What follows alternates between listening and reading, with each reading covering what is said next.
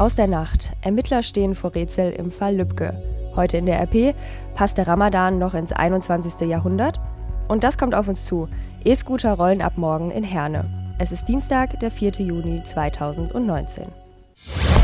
Der Rheinische Post Aufwacher. Der Nachrichtenpodcast am Morgen. Mein Name ist Laura Harlos. Einen schönen guten Morgen. Nach dem tödlichen Schuss auf den Kasseler Regierungspräsidenten Walter Lübcke laufen die Ermittlungen auf Hochtouren. Polizei und Staatsanwaltschaft vermuten nach den bisherigen Erkenntnissen ein Verbrechen, haben aber keine konkreten Hinweise auf das Motiv und den Täter. Der 65-jährige CDU-Politiker Lübcke wurde in der Nacht zum Sonntag mit einer Schusswunde auf der Terrasse seines Wohnhauses in dem Dorf Wollhagen-Ister gefunden. Ersten Ermittlungen zufolge starb er an einem Schuss in den Kopf, der aus nächster Nähe abgefeuert wurde. Hinweise auf einen Suizid haben Polizei und Staatsanwaltschaft nicht gefunden. Eine Sonderkommission unter Leitung des Hessischen Landeskriminalamts wurde nun eingesetzt, um die Tat aufzuklären. Ob die Tat in Zusammenhang mit früheren Morddrohungen gegen Lübcke wegen dessen Haltung zu Flüchtlingen stehen könnte, ist noch nicht geklärt. Schauen wir, was vom Abend sonst noch wichtig ist. Die sogenannte Scharia-Polizei wird wohl erneut den Bundesgerichtshof beschäftigen. Sechs der sieben Angeklagten haben gegen das Urteil des Wuppertaler Landgerichts Revision eingelegt. Das sagte ein Gerichtssprecher der deutschen Presseagentur. Das Landgericht hatte erst in der vergangenen Woche alle Angeklagten schuldig gesprochen und zu Geldstrafen zwischen 300 und 1800 Euro verurteilt. Vor fünf Jahren waren Islamisten unangemeldet und in Warnwesten mit dem Aufdruck Scharia Police nachts durch Wuppertal gezogen. Das hatte bundesweit für Aufsehen und Empörung gesorgt. Die Angeklagten wurden wegen Verstoßes gegen das Uniformverbot oder Beihilfe dazu verurteilt, nachdem sie in erster Instanz vom Landgericht freigesprochen worden waren. Der Initiator der Scharia-Polizei, Ex-Islamistenführer Sven Lau, ist nicht unter den Verurteilten. Das Verfahren gegen ihn war eingestellt worden. Kommen wir jetzt zu einem ganz anderen Thema. Schminktipps, Pannenvideos und YouTube-Stars mit Millionen Abonnenten. Viele junge Leute können sich die Welt ohne YouTube gar nicht mehr vorstellen. Eine Studie zeigt jetzt aber, sie nutzen die Plattform nicht nur für Spaß, sondern gezielt auch zum Lernen. Ronny Thorau berichtet für die Deutsche Presseagentur.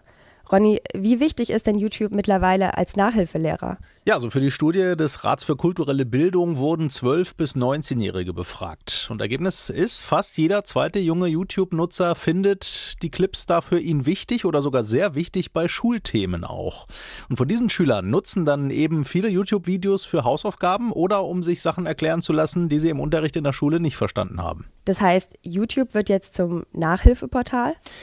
Naja, das kennt man ja auch aus dem Alltag. Wie geht das Backrezept nochmal oder wie baut man diesen Schrank auf? Wie repariert man nochmal einen Fahrradreifen? Da nutzen ja viele inzwischen von uns nicht mehr einfach eine Bedienungsanleitung oder Bücher, sondern gucken sich ein Video an, wo man es auch gleich sehen kann oder einfach auch viel anschaulicher erklärt bekommt oder auch mal unterhaltsamer. Und so ist es eben auch bei Schulproblemen. Inzwischen sind die digitalen Nachhilfelehrer da teilweise sogar eigene YouTube-Stars. Beispiel Daniel Jung, der erklärt mittlerweile 500.000 Abonnenten Mathe. Jede kleine Einheit von Bruchrechnung bis in die tiefe Differentialrechnung habe ich alles portioniert und Schüler und Studenten sagen auf einmal, boah, ich verstehe das auf einmal und ich verstehe den Gesamtzusammenhang. Also da geht es nicht nur um einzelne Antworten, sondern man soll quasi insgesamt besser in Mathe werden. Aber kann das nicht den analogen Lehrern auch gefährlich werden? Ja, es gibt schon Schüler, die klar sagen, der Typ da bei YouTube, der erklärt mir das besser als mein Lehrer. Da gibt auch Lehrerverbandspräsident Heinz-Peter Meidinger zu, nicht alle Lehrer können da immer mithalten. Natürlich ist nicht äh, jede Lehrkraft ein Unterhaltungskünstler. Aber Erklärvideos könnten auch vieles nicht, so Meidinger. Was fehlt, ist sozusagen so ein systematischer, eingebetteter Unterrichtseinheit. Das, das sind Bruchstücke. Ja. Und am Video kann man keine Fragen stellen. Also der Lehrerverband sieht das Ganze als eine gute Ergänzung und sagt auch, Lehrer sollten sich ruhig nicht scheuen, ihren Schülern auch Tipps für gute Erklärvideos im Netz zu geben. Das war der Bericht von Ronny Thorau. Vielen Dank dafür. Wir danken unserem Sponsor, dem Sparkassenpark in Mönchengladbach. Ab Juni erwarten euch tolle Open-Air-Konzerte und ein Sommer voller Superstars. Mit dabei zwei große Highlights. Schon am 25. Juni kommt Weltstar Sting und bringt die besten Songs seiner mittlerweile 40-jährigen Karriere mit. Am 15. August spielt ein Oscar-Gewinner Jared Leto mit seiner Band 30 Seconds to Mars ein exklusives NRW-Konzert. Tickets und Infos zu allen Open-Air-Konzerten erhaltet ihr auf sparkassenpark.de. Vielleicht ist es euch ja auch schon aufgefallen, wir haben seit gestern nämlich etwas ganz Neues auf unserer Homepage. Manche Artikel haben ein RP Plus Logo. Wir haben uns gedacht, dass wir euch ja auch hier bei uns im Aufwacher etwas dazu sagen könnten. Und wer könnte das besser als RP Online Redaktionsleiter Rainer Lörs? Rainer RP Plus, Was hat es damit jetzt genau auf sich? Gestern war ein ganz spannender Tag bei uns am Desk bei RP Online. Wir haben jetzt tatsächlich also bei einigen Artikeln auf der Homepage dieses RP Plus Logo. Mm, wenn man darauf klickt, kann man den Artikel nicht einfach so sofort lesen, sondern mm, wir fordern unsere Nutzer und Nutzerinnen dazu auf, sich erst zu registrieren. Mit der E-Mail-Adresse, die reicht, dann gibt man sich ein Passwort und so gibt es dann halt ein Login bei uns und wir erkennen den Leser wieder oder die Leserin, wenn er oder sie zurückkehrt bei uns aufs Portal. Kommen auf den Nutzer mit RP Plus auch Kosten zu? Also gegenwärtig ist es so, äh, beim RP Plus Artikel reicht uns komplette E-Mail-Adresse. Es ist kostenlos bis auf weiteres und irgendwann zu einem späteren Zeitpunkt, wann genau können wir noch nicht sagen, werden wir das an Bezahlangebot knüpfen. Haben bis dahin aber gelernt, was wollen unsere Stammleser denn eigentlich genau haben und können RP Online sehr viel genauer darauf zuschneiden und werden mit Sicherheit auch jede Menge neue Angebote dazu machen, ähm, sodass wir äh, auch ähm, mit Fug und Recht sagen können, wir haben auch einen ganz anderen Wert, es hat, hat eine andere Wertigkeit und ähm, unser Angebot passt besser zu Leuten, die regelmäßig zu uns kommen. Warum machen wir eigentlich denn diesen Schritt mit RP Eben weil wir glauben, dass unsere Zukunft darin liegen wird, dass wir uns ein bisschen unabhängiger machen von Werbeeinnahmen. Im Moment leben wir fast ausschließlich von der Werbung auf unserer Seite. Das wird aber langfristig so äh, nicht funktionieren. Wenn wir guten Journalismus machen wollen, können wir nicht alleine davon leben. Und abgesehen davon weiß jeder, der schon mal eine Seite gesehen hat mit zu viel Werbung, das nervt total.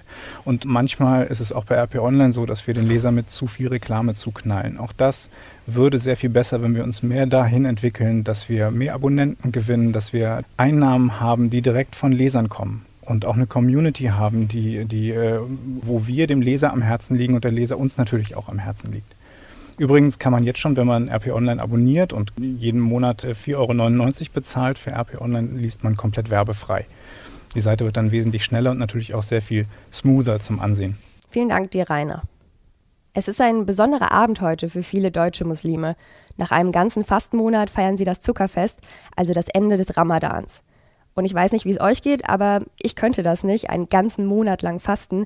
Ich habe wirklich größten Respekt davor. Aber mit dem Respekt kommen ja auch irgendwie die Fragen. Den ganzen Tag nichts essen, auch kein Wasser. Ist das denn jetzt eigentlich nicht total ungesund? Das kriegen Muslime, die fasten nämlich ziemlich oft zu hören. Doch geht es beim Ramadan nur um den unbedingten Verzicht von Essen und Trinken. RP-Redakteurin Aleph Dogan hat sich intensiv mit dem Thema befasst und unter anderem auch mit drei jungen Muslimen dazu gesprochen. Mein Kollege Sebastian Benatzky hat sich mit ihr darüber unterhalten. Aleph, geht es beim Ramadan eigentlich nur um das Nichtessen? Das äh, wird am meisten immer diskutiert und das sind auch immer die hitzigsten Debatten, aber es geht natürlich nicht nur um äh, das Nichtessen. Einer hatte es so schön genannt, es geht nicht nur ums äh, Fasten mit dem Magen, sondern es geht eigentlich um äh, vor allem auch um das Fasten mit der Seele. Ähm, das Fasten an sich, also der Verzicht auf Essen, ist eigentlich nur Mittel zum Zweck.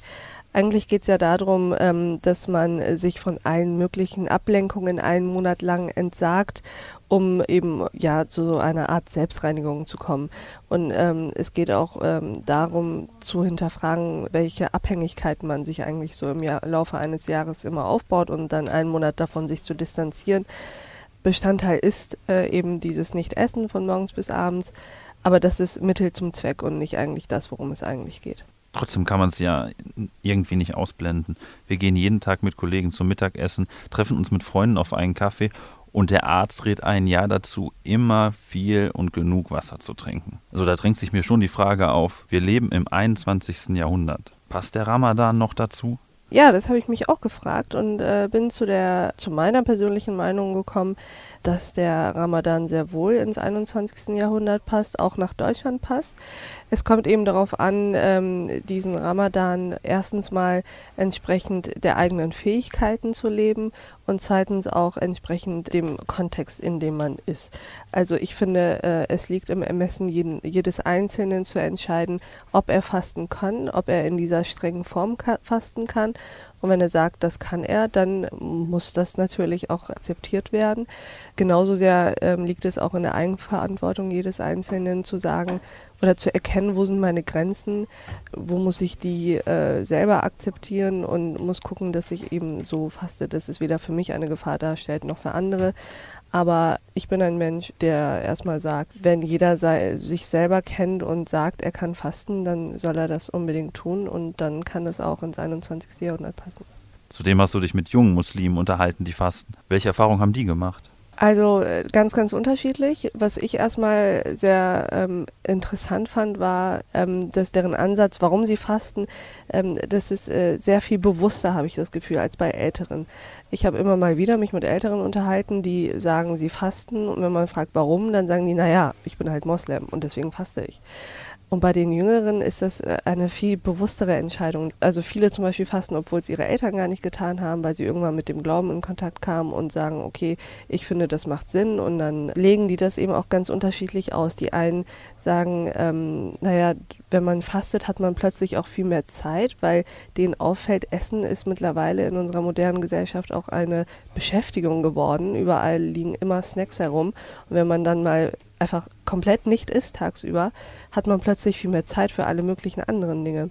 Oder die sich dann eben überlegen an Ramadan genau, wofür äh, verschwende ich eigentlich jetzt noch meine Energie, weil de facto ist es ja so, wenn man den ganzen Tag nicht isst, hat man weniger Energie und man wird wählerischer mit den Dingen, mit denen man, mich, man sich befasst oder eben nicht befasst. Und ich fand das sehr interessant und was die meinten, meisten sagen, an das Nichtessen gewöhnt man sich. Das ist kein Problem irgendwann. Das Einzige, was an Ramadan dem einen zum Beispiel schwerfällt, ist, jedes Jahr aufs Neue quasi rechtfertigen zu müssen, warum er fastet und klar machen zu müssen, nein, nein, man stirbt dadurch wirklich nicht.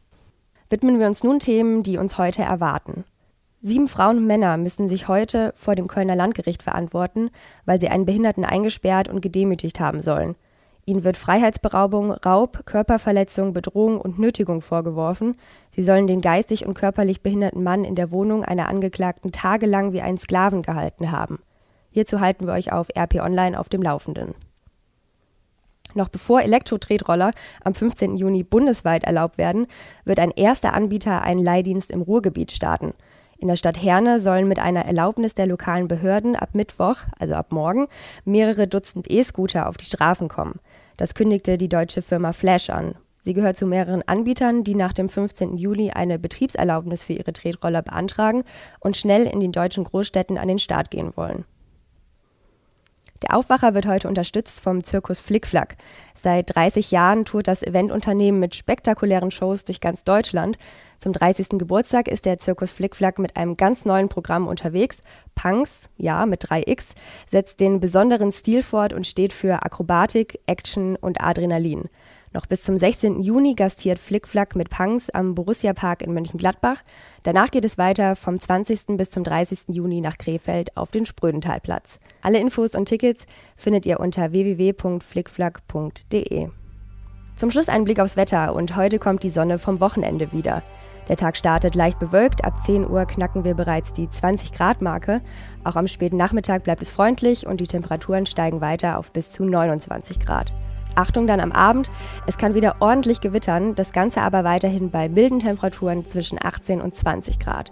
Der Mittwoch wird dann ähnlich warm bzw. ziemlich heiß, bei Spitzentemperaturen um die 30 Grad.